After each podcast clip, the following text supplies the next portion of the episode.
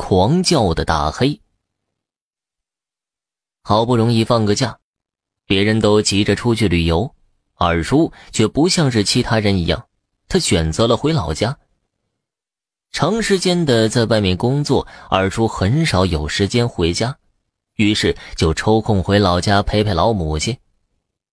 二叔的老家是在山脚下，二叔刚到村口，家里的大黑就跑出来迎接他。大黑是一条黑狗，全身如缎子一般。上一次二叔走的时候，大黑才刚满月，这一次都已经长到大腿那么高了。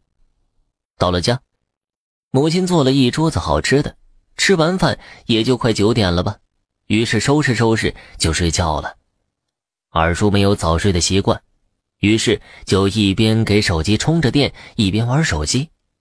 突然，院子里边的大黑朝着大门疯狂的叫。二叔吼了几句，大黑才消停一下。可是过了一会儿，大黑又开始叫，这次比上次更凶了，又吼了两三次，还是不管用。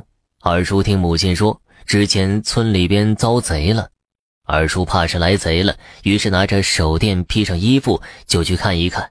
可是拿手电照了一圈，什么也没发现，于是便不再管大黑，就任他叫着。第二天一早就被鞭炮声给惊醒了。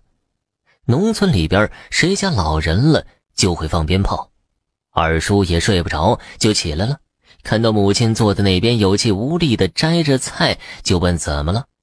二叔母亲有点伤感的说：“哎呀，你没事昨天晚上走了。”好了，家人们，本集播讲完毕，感谢您的收听。